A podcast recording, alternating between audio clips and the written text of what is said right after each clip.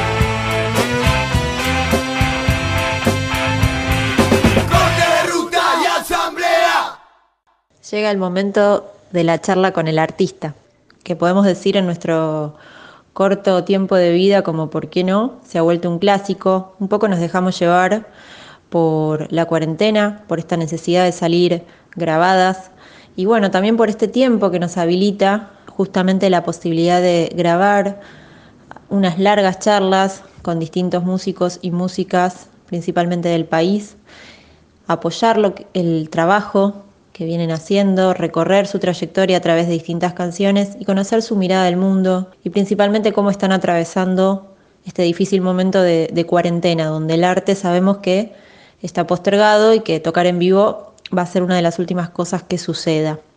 Hoy vamos a estar charlando un poquito de todo esto con el Cabra, que es Hernán de Vega, líder de Las Manos de Filippi, una banda nacida hace casi 30 años en el oeste del Gran Buenos Aires y que con la denuncia en el centro de sus canciones ha recorrido bueno, el país, Latinoamérica y ha llegado a hacer intensas giras por Europa donde se encontró con respuestas inesperadas que también vamos a estar charlando hoy.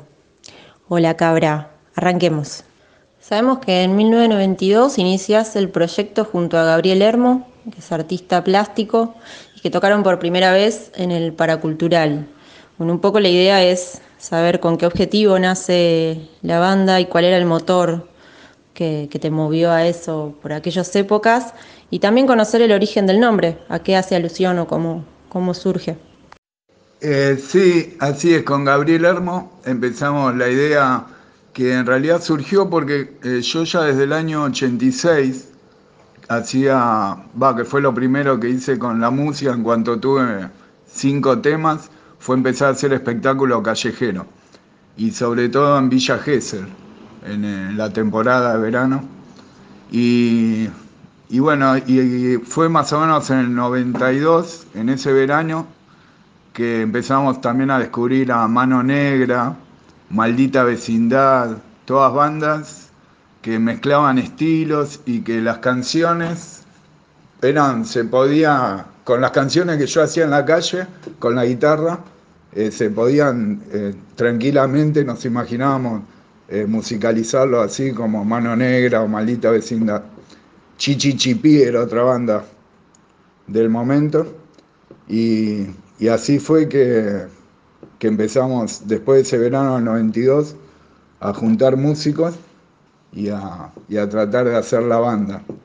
Y el nombre salió también ese mismo verano con todo el impulso de armar la banda, ahora faltaba el nombre, y en un asado, en un, eh, en lugar donde parábamos ahí, que era el albergue, era un colegio que se usaba de albergue para turistas, eh, border, eh, ahí conocimos a Gabriel Filippi, que era, estaba todo con una barra de- del Club Chicago, Nueva Chicago de Mataderos, y ahí él empezó a contar en un asado anécdotas de accidentes que había tenido en su mano.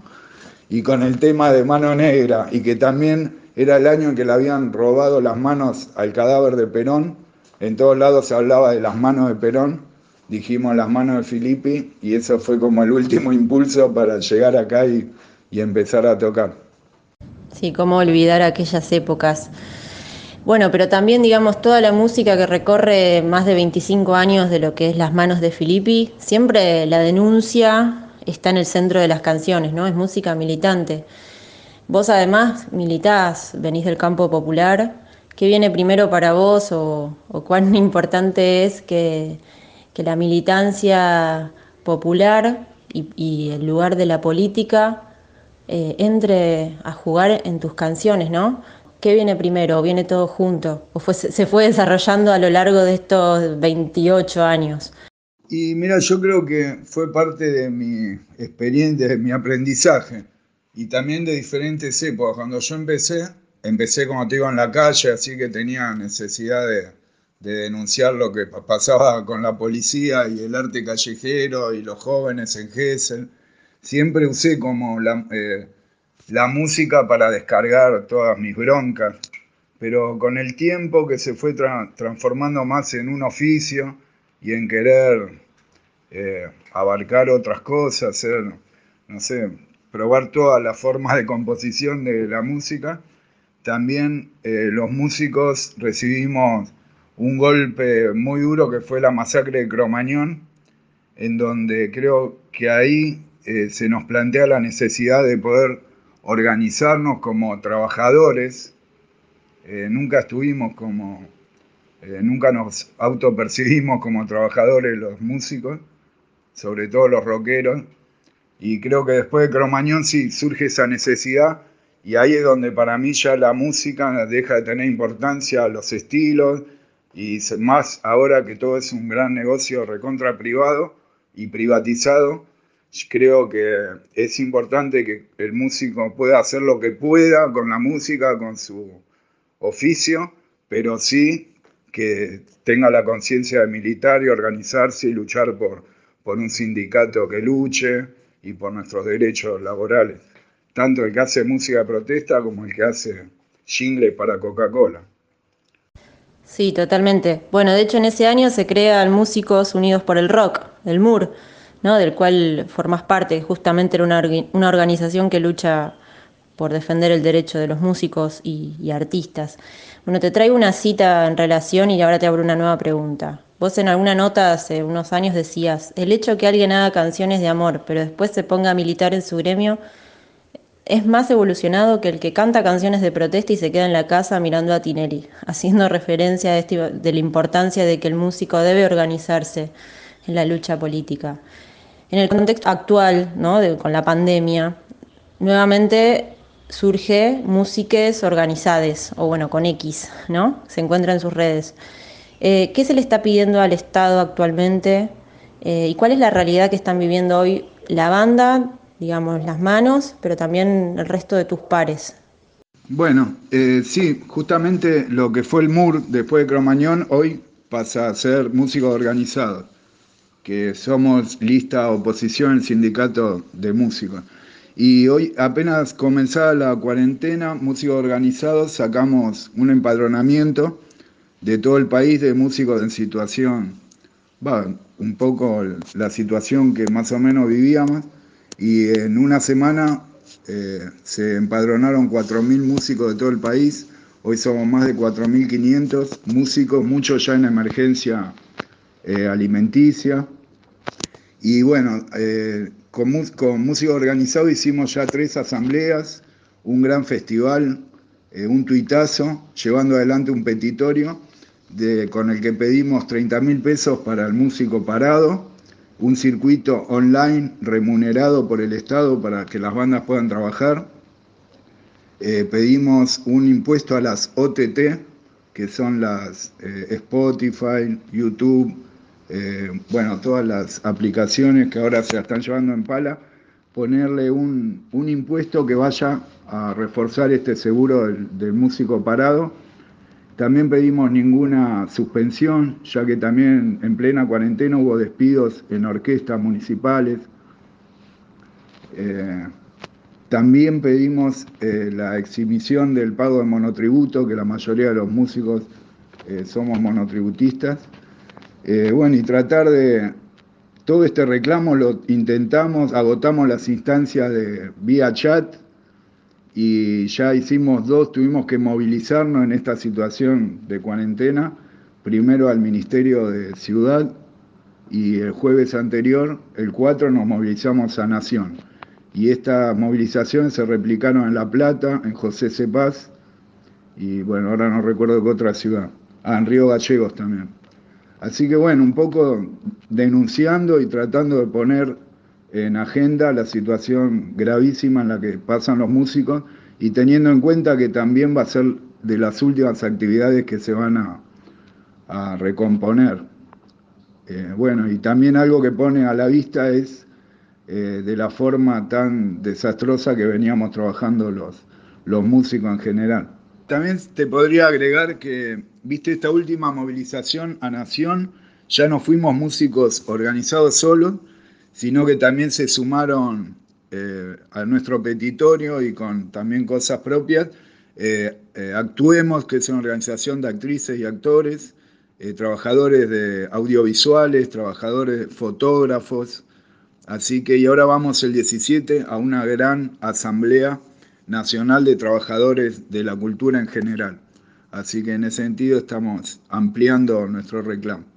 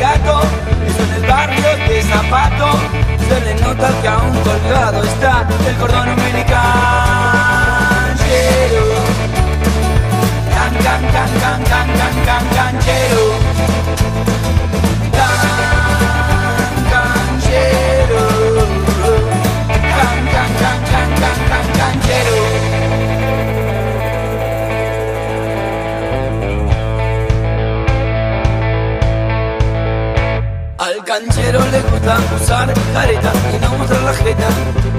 Ay, qué tipo tan berreta. Y por mal compañero, fuera de juego, la mitad se saca un cero. No tiene perro, tiene ladre, tiene mil años, vive con sus padres. Se le nota que aún colgado está el cordón umbilical. Canchero. Can, can, can, can, can.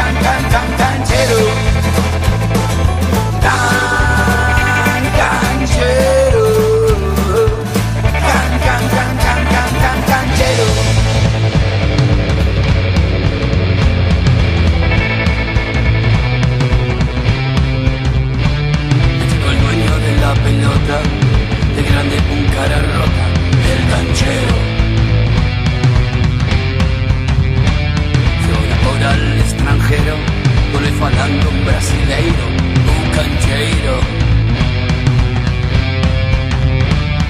Solo piensa siempre en él, y no perderte ni ver por canchero.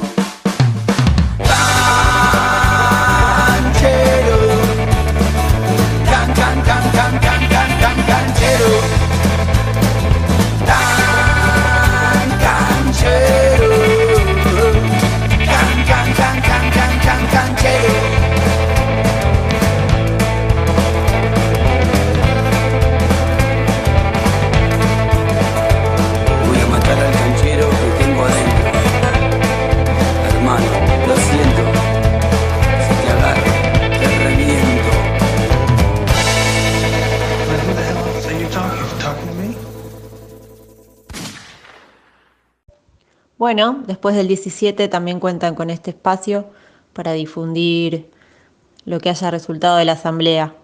Ahora hablemos un poco de, la banda hacia adentro, cómo se organizan, cómo logran ser eh, una banda autogestiva hace más de 25 años Y también me gustaría hablar del proceso creativo de las canciones que habitan en cada uno de sus discos.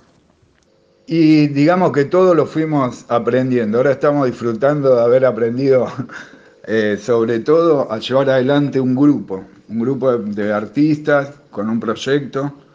Y eso, con el tiempo, aprendimos a, no sé, a darnos cuenta si, que estamos, si estamos o no todos direccionados hacia el mismo lado.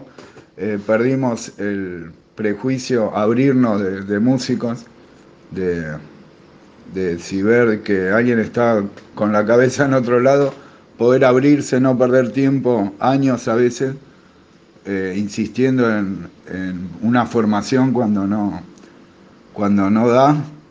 Y y después con el tiempo también empezamos a entender que nosotros ya hace cuatro años consecutivos que viajamos eh, a, Europa y hacemos giras como de 50 días. Así que somos muy conscientes de que estamos muy lejos de casa, todos con hijos, hijas, y que pintan momentos muy duros y que es esencial tener un grupo ahí que, que nos contenga y estamos como muy contentos de eso, de darle mucha bola a lo a lo humano del grupo y creo que después lo artístico va surgiendo de esa convivencia amena, digamos. Y en la mayoría de las veces soy yo eh, o el pecho que traemos una letra y después eh, se va transformando a una letra o una idea y ya al haber eh, tanta, no sé, tanta onda en el grupo, de tantos viajes, de tantas vivencias juntos, eh, como que una pequeña idea se termina transformando en un tema o en una idea para un disco. Es cuestión de tener el grupo bien humanamente para poder meter adentro una idea y que se desarrolle hasta, hasta, no sé, a veces nos sorprenda a nosotros. Así salieron el tema de la idea de ponerle Macri y muchas ideas descabelladas que fuimos teniendo en nuestra historia. Pero sí, el último disco tiene muchos temas del pecho también, porque en su momento era yo quien llevaba las letras, pero ahora el pecho se está soltando y tiene unos temazos. Así que disfrutando de eso también. Eh, no, y con respecto a lo de autogestivo y banda independiente, es parecido a lo que yo te decía con respecto a la música de protesta. Como que no creemos, yo personalmente no creo que haya algo mejor que otro no es mejor el que hace canción de protesta que el que hace canciones comerciales, porque nos une nuestro interés de clase, somos todos trabajadores, juntos nos tenemos que organizar. Y lo mismo con los músicos independientes, autogestivos, que los que trabajan para una compañía. Creo que cada banda tiene la libertad de decidir de qué manera llevar adelante el proyecto, cuáles son sus mejores posibilidades y hacer lo que pueda. Pero nunca fuimos fanáticos de la independencia. De hecho, nuestro camino fue durísimo por transitarlo todo el tiempo independientemente, pero no, no, nunca nos cerramos a firmar con alguna compañía, ni siquiera creemos que estuviese mal. Lo importante es, como dije en eso que, que vos decías, lo importante es la pata esa organizativa, militante, consciente de cada uno como trabajador. Como cualquier trabajador. Es tan trabajador el que trabaja en McDonald's como el que tiene una roticería independiente. Seguimos charlando con el Cabra, el líder de las manos de Filippi. Me gustaría escuchar tu opinión o tu reflexión acerca de los últimos casos, lo menos los más conocidos, vividos en cuarentena de violencia institucional. Bueno, está el caso del trabajador Luis Espinosa, que fue asesinado brutalmente por la policía, y también está los casos de tortura y abuso sexual dentro de la comunidad CUOM en Chaco. ¿Qué deberíamos esperar como respuesta del Estado si es que, debemos esperar una respuesta? Y mm, desde el movimiento social, ¿Qué acciones consideras que son necesarias realizar? Y mira, con respecto al caso Espinosa, a los CUOM y a tantas, tantos casos de abuso policial y estatal, Eh, creo que no esperaría nada del gobierno, como también pasó con Santiago.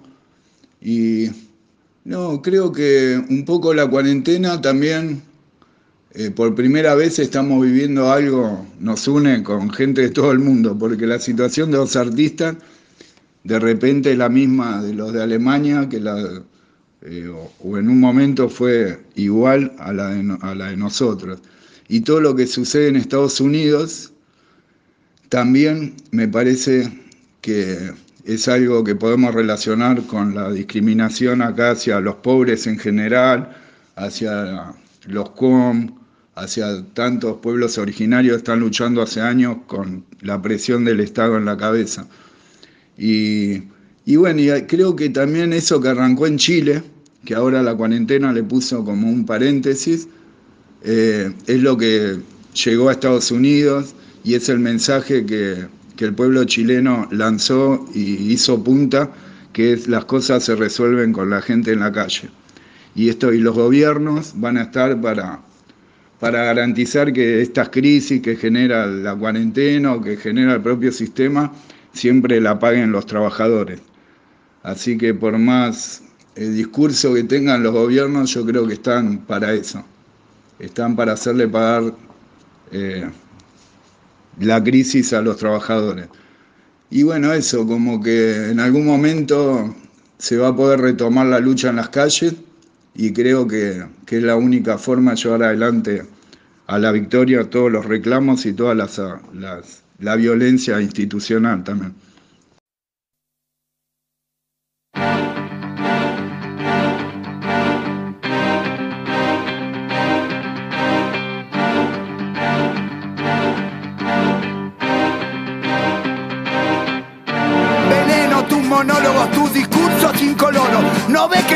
Estamos solos, millones de polo a polo. Al son de un solo coro marcharemos con el tono, con la convicción que basta de robo. Tu estado de control, tu trono podrido de oro. Tu política y tu riqueza y tu tesoro, no. La hora sonó, la hora sonó. No permitiremos más, más tu doctrina del show. La hora sonó, la hora sonó. Doctrina del show. La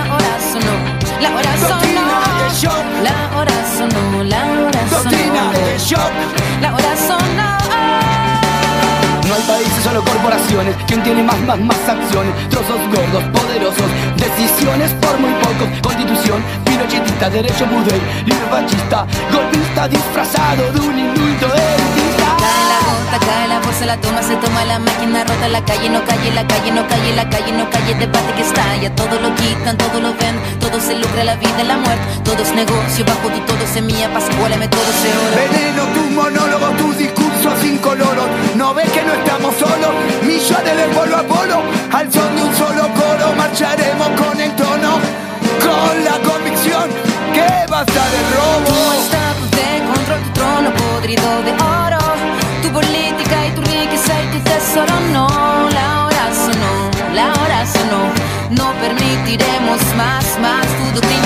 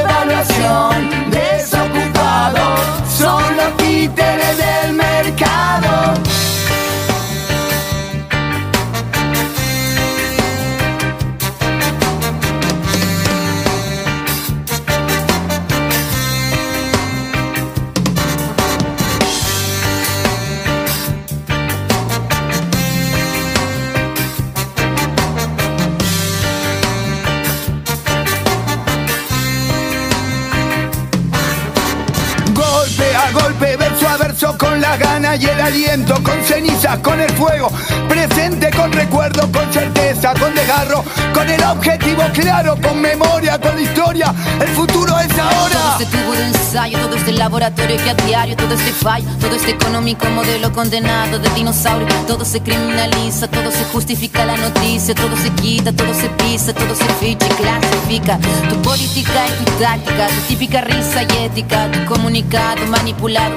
¿Cuántos fueron los callados? Paco Guanacos y Lumas, Paco Guanacos y Tumas, Paco Guanacos lo suman. ¿Cuántos fueron los que se robaron las fortunas?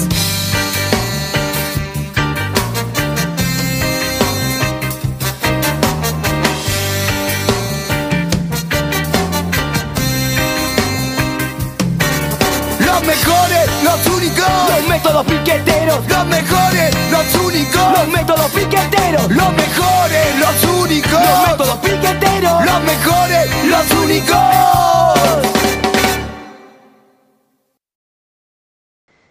Y con la idea de volver a las calles, ¿qué podés comentar desde tu propia experiencia en relación a mm, la lucha de los distintos movimientos feministas?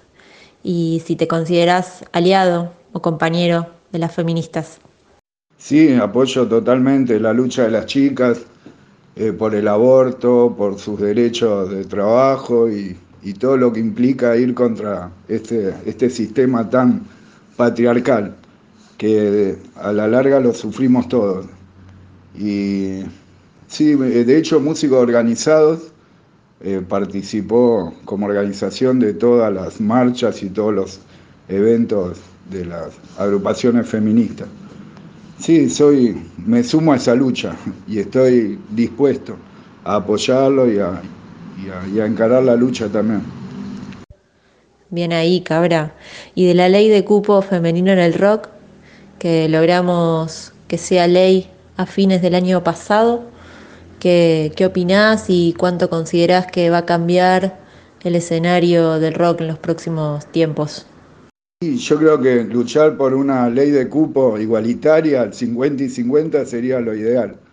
Eh, después también soy consciente de que todos los espacios de recreación estaban hechos para, para los chabones, digamos. La canchita de fútbol, la bandita de rock y todo eso eran actividades que, que la mujer no, no tenía acceso, salvo algunas pocas que se tenían que bancar la vida de machos.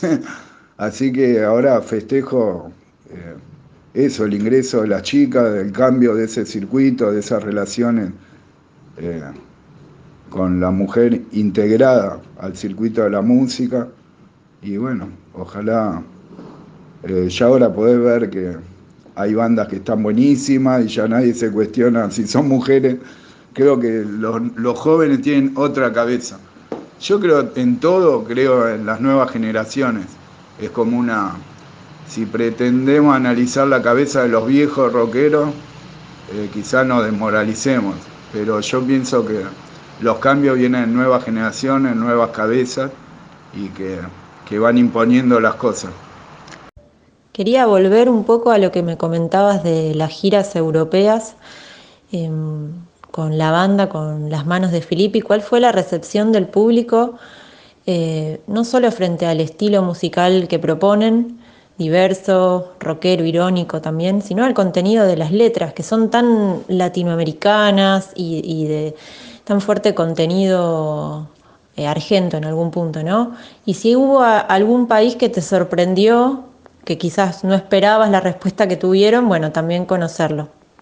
Eh, sí, eh, ahora ya disfrutamos mucho, que encima es donde más tocamos en nuestra gira de europeas, que es en Alemania, que era nuestra duda también, antes de ir por primera vez, de cómo, creyendo que las letras, como era el, el 100% de nuestra música, más allá de que se enganchan con la energía de los temas, con lo musical, también eh, la gente le pone una onda terrible y muchos, va, cuando tocas en lugares chicos, ¿no? Donde la gente te va a ver a vos porque saben que venís de lejos, que es una banda de veintipico de años, entonces eso les crea como una curiosidad y a la vez vienen como informados por Google. ya saben que somos de protesta o que estamos contra el Estado, contra la policía, y eso como que hace todo mucho más fácil. Y después en eh, experiencia de grandes festivales donde encontrás gente que no tiene idea quién son y ni tampoco investigó, eh, siempre fue como muy positiva la, la respuesta de la gente. Y después España, todos los lugares de Italia, eh, ahí tenemos siempre el apoyo de los latinos, que son los que se encargan de difundir de qué estamos hablando, si hay alguno que no entiende. Así que estamos, sí, disfrutamos mucho en todos los lugares. Antes de hacerte la última pregunta, quiero agradecerte, Cabra, por esta linda charla. Estuvimos conversando con el Cabra, líder de las manos de Filippi. Y bueno, como última pregunta, invitarte a que nos cuentes con qué canción te sentís más identificado hoy y por qué. Eh, bueno, te voy a pedir que cierres con el mal criado. Eh, no es un tema muy político ni nada, pero un poco me identifica con, con lo que yo siempre pienso de, de la necesidad del humor en la música. Y si bien acá no está combinado como en otros temas las manos, humor y, palo, este es meramente humorístico y es un tema que me, divierte mucho y, y que es de los que estoy escuchando o tocando en esta cuarentena. Gracias Laura, un beso grande a todos.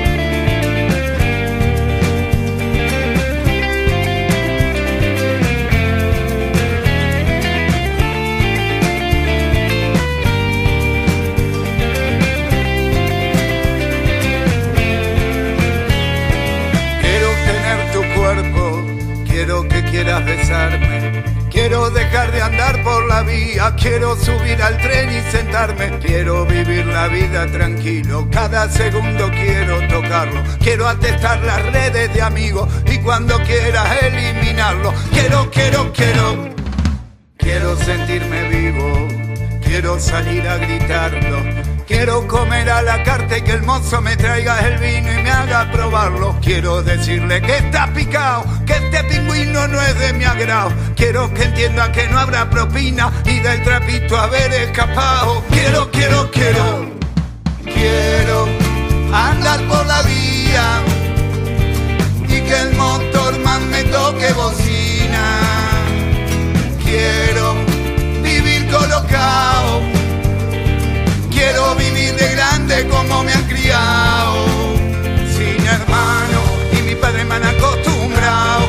todo lo que yo quería, como por arte de magia venía.